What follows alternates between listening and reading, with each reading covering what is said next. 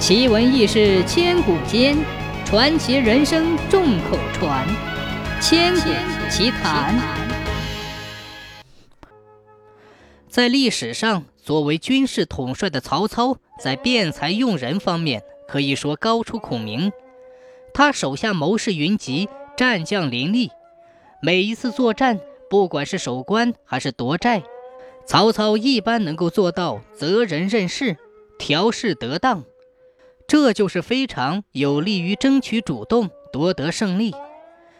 其中，张辽、李典、乐进三位将军守合肥，就是曹操知人善任的典型一例。建安二十五年，曹操西征张鲁，东吴孙权见有机可乘，就率军攻打合肥。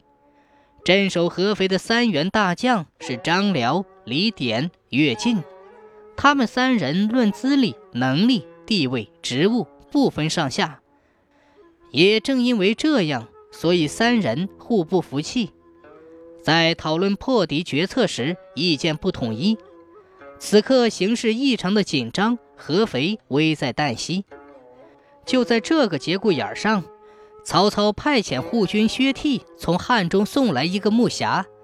里面是曹操对合肥的防御作战做的具体安排，指出若孙权至，张李二将军出战，岳将军守城。曹操做出了这一安排，是基于他们三位将军的深刻了解。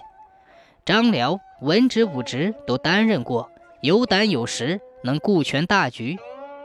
乐进是名猛将，但脾气暴躁。李典。举止儒雅，不爱争功，但难以独当一面。如果叫张辽、乐进一同出战，叫李典守城的话，两员猛将可能有所争执，而李典恐怕也难当大任。所以曹操做出了叫张李出战、乐进守城的安排。果然，在张辽的带动下，三人各负其责，协调一致，大破孙权。